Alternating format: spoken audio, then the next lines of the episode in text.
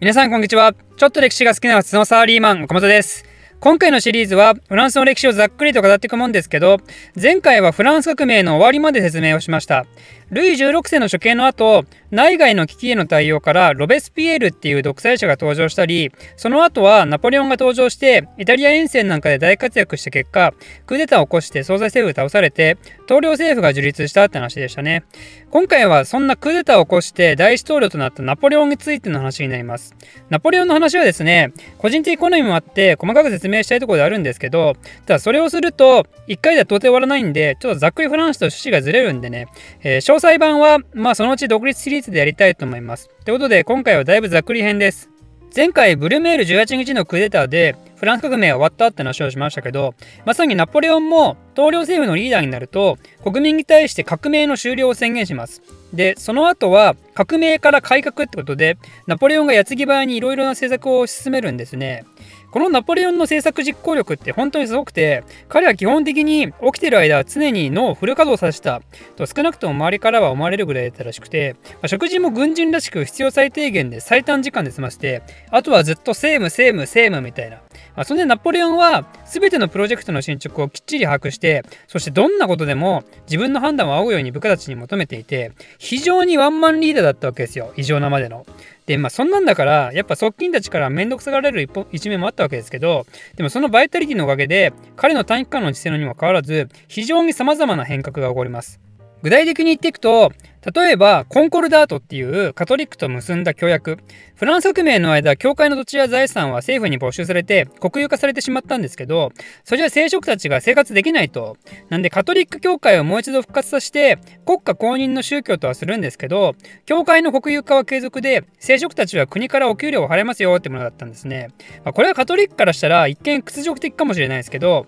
それでもフランスでカトリックが死ぬよりマシなんで、ローマ教皇はその申し出を受けて和解をします。なぜナポレオンはカトリックにあの歩み寄りを見せたのかというと別に信仰心とかから来るわけではなくこの時期のカトリック教会って反体制派の温床みたいになってたんですよ。なぜならブルボン家はカトリックでしたからね。王政時代の保守派みたいなのが聖職者と結びついて反乱リスクがあったんでナポレオンはそのリスクを大統領になりやいなや速攻で潰しに行ったんですね。その他にはパリを世界文明の中心都市としたいっていう強い思いがあって戦争で手に入れた各国の芸術品なんかを大量にパリに持ってきます。ナポレオン個人は実はそういった芸術品に対する興味はなかったようなんですけどでも芸術が持つ政治的価値っていうのを理解したようで文明の再先進化を図ります。文化財の収集だけでなく芸術活動としてオペラ工業を推奨したりもしますね。パリの整備っていう意味では自分の戦勝記念に大きな橋とか柱を作ったりあとは有名な凱旋門の建設を命じたのもナポレオンですね。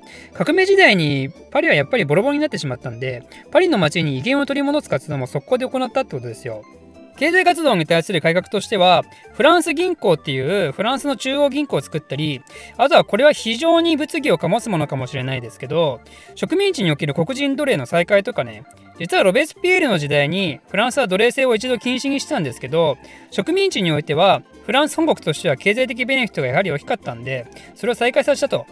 そして何といっても有名なのはナポレオン法典を作り上げたことですね。ナポレオン法典によって法の前の平等、国家の世俗性、信仰の自由、労働の自由などといったフランス革命の理念を法的に確定させることに成功するわけですよ。このナポレオン法典はナポレオン戦争とともにこの後様々な国家に広がりを見せて欧州のほか日本も含めてナポレオン法典を見本としたような民法を導入することとなります。ただしそんな一見素晴らしいナポレオン法典も男性しかほとんど権利が認められてなかったんでまだまだ女性の立場は低い時代が続きます。そこが改善されるにはあと100年ほどかかりますね。という感じで、ナポレオンは矢継ぎ早に様々な政策をしていったわけですけど、政治的な話をすると、まず1799年にクデターを起こして統領政府を立ち上げた後は、1802年に第一統領から終身統領にすぐさま進化して、そして1804年には国民投票という形でついに皇帝になります。フランスは共和制から一気に帝政になってしまったんですね。これをフランス第一帝政と言います。ちなみになぜナポレオンはフランス国王ではなくフランス皇帝になったのかっていうところはですね実は別の動画で以前取り上げたことがあります実はナポレオンはフランス国王にはなりたくてもなれずフランス皇帝にならざるを得ない事情があったんですが、まあ、気になる方はですね書籍紹介シリーズの王族で読み解く世界史の動画をぜひ見てみてくださいで、ナポレオンが皇帝になる少し前に、フランスはアミアンの和訳ってものをイギリスと結んでいて、これでフランスは束の間の平和を取り戻していたんですけど、皇帝に即位した翌年の1805年、イギリスはナポレオンの皇帝即位に遺憾の意を示して、アミアンの和訳を破棄して、また対仏大同盟を組んできます。ちなみにこの時3回目です。で、それに対してナポレオンは、海軍が強いで有名だったスペインと手を組んで、ヨーロッパの制海権をめぐって、世界最強イギリス艦隊に挑戦をします。これをトラファルガーの海戦と言いますね。で、結果はというと、フランスボロ負けです。ナポレオンは陸戦には強かったんですが、海戦ってどうも相性悪いんですよね。なんで、やっぱ海じゃなくて陸だってことで、今度はオーストリアとロシアと戦争をして、こっちには勝つんですね。やっぱ陸戦強いですね。これによってオーストリアとロシアの一部をフランスは占領して、対仏大同盟を解消させます。で、ナポレオンはこの時点でイギリスだけは絶対許さねえ状態になってるんで、イギリスを経済的に孤立させる大陸封鎖令っていうのを出すんですね。これは何かというと、イギリスと大陸の貿易を禁止したもんです。つまり文字通り大陸を封鎖したと。で、これある程度の効果はあったんですけど、実はこれってフランスの商人たちも困ってしまって、まあ今のロシア・ウクライナ問題と同じですよね。政治的対立による経済の悪影響はいつの時代もあるんで、これによってフランス国内では不満の声が蓄積されるようになります。ちなみに、イギリスもこれに対抗して逆封鎖令を出して大陸に向かう商船は拿捕するみたいなことをしだしたんですけどこの封鎖令合戦で一番困ったのって実はアメリカなんですね。アメリカがヨーロッパと貿易しようにもイギリス方面行けばフランス軍に捕まるしフランス方面行けばイギリス軍に捕まるしでこれにブチギレたアメリカが全部お前らのせいだろうっつってイギリスに戦争をかけるんですけどそれが1812年に起こる米英戦争ですね。まあ、ちょっと話それましたがでこんな感じでナポレオン皇帝率いるフランス帝国は大陸においては好き勝手してたんですけどその副属国には自分の身内をよく国家元首として派遣させたんですよ。ナポレオンのその国外統治の建前としてはフランス革命の精神を輸出してあげるってもの。つまり今まであなたたちも悪い絶対君主の下で苦しんでたでしょ？貴族とか聖職者とかからの当たり前の身分差別に苦しんでたでしょ？フランスはそんなのとっくに卒業したよ君たちもしたいでしょ？みたいな感じで、うわーフランス最高っつって、結局海外でも受け入れられる傾向があったんですね、当初は。だけど、それもやっぱり建前で、ナポレオンはきちんと皇帝らしくですね、自分をトップとしたヘイラルキー体制を構築しようとして、大反発を食らうようになります。でもナポレオンが焚きつけた自由の精神っていうのはですね、これは麻薬みたいなもんですから、一度そういう世界を現実のものとして見ると、もう止まらないんですよ。ということで、ナポレオンで占領国は、自分たちの国は独自に自由を達成するんだって言って、特にプロイセンやスペインといった国で、ナポレオンからの独立と近代化に向けた動きが活発化するんですね。なんで、先ほどのナポレオン法典もそうですけど、ナポレオンによる周辺国の侵略っていうのは、侵略された側は不幸な面もあったけど、でもそのおかげで自由と平等の精神は確かに広まっていったし、くしくもナポレオンからしたら建前だったフランス革命の精神を授けようっていうのは大当たりして、その結果、欧州の近代化は一気に加速していくことになるんですね。で、戦争の話に戻ると、大陸封鎖令に不満を持ったロシアは勝手にイギリスと貿易を継続して、それに起こったナポレオンはロシアへの制裁のために遠征を始めます。これがナポレオンの運の月となるわけですね。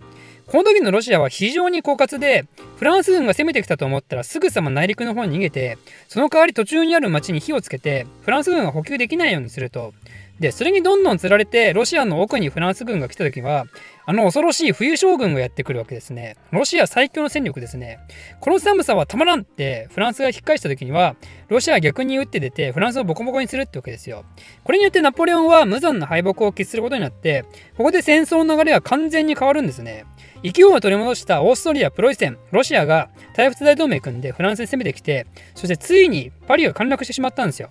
これによってナポレオンは皇帝を退位させられてエルバ島に流されることになります。こうして鬼のように恐ろしいナポレオンを島に封じ込めた各国の君主たちは、果たして何を思ったかっていうところですけど、これを控えに、あの自由と平等のフランス革命の雰囲気をちょっと殺そうと、やっぱり正当な血統を持つ国王が権力を持ったかつての欧州の姿に戻そうじゃないかと。その伝統と均衡を崩してしまったから欧州はこんなめちゃめちゃになってしまったんだってことでウィーン会議っていうものでフランス革命前の秩序に戻そうっていう欧州大方針が決定されます。ちなみにそれに合わせるような形でこの時のフランスはブルボン家がまた国王位についてます。ルイ16世の弟のルイ18世ですね。革命前の秩序ってことはつまりブルボン朝ってことですからね。でもここで面白いのがウィーン会議って各国様々な思惑があって当初全然議論が進まなかったんですけどそんな中でナポレオンがそのエルバ島から脱出してフランスに戻ったって話が出たんですね。これに大慌ての各国は急に一致団結して会議進めてウィーン議定書っていうものを締結したわけですよ。もうこの時期のヨーロッパは完全にフランスっていうかナポレオン個人に振り回されてるわけですよね。でそのナポレオンがフランスに帰国すりゃいなやルイ18世は大慌てで亡命してそのナポレオンは晴れて庭園に返り咲くことになります。そしてナポレオン怒りの副従前イギリスオランダプロイセンの連合軍相手に1815年に戦いを起こします。これをワーテルローの戦いと言いますね。でこれにまたナポレオンは負けてしまって今度はかなり遠くの南大西洋の小島であるセントヘレナ島に流されることになります。そんでさすがにその後はもうナポレオンは島から脱出することは叶わずに1821年に亡くなるまで島で幽閉生活を送ることになったってことですね。ちなみにこのセントヘレナ島は今では観光地となっていてナポレオンの滞在していた家なんかそのまま残ってるようですね。コロナ前は60万円ぐらいでツアーがあっていうなんで気になる方はツアー再開後にぜひ行ってみてはいかがでしょうか？で、えー、フランス本国はというとまたルイ18世が国王として迎えられてこれでまたフランスはウィーン会議で決められた保守的体制であるウィーン体制とともに王政時代へとまた戻ることになります。しかしフランス革命による自由の獲得そして最強ナポレオン帝国を経験したフランス人たちがすんなり普通の王政を受け入れられるはずもなくまた一波乱二波乱とあるわけですがそれについてはまた次回説明したいと思います。岡本本を出しましたその名も聞いて覚える世界史年号500年号を徹底的にマスターしたい人は Amazon で検索いただくか概要欄の URL をクリックしてみてください。レビューの方もよろしくお願いします。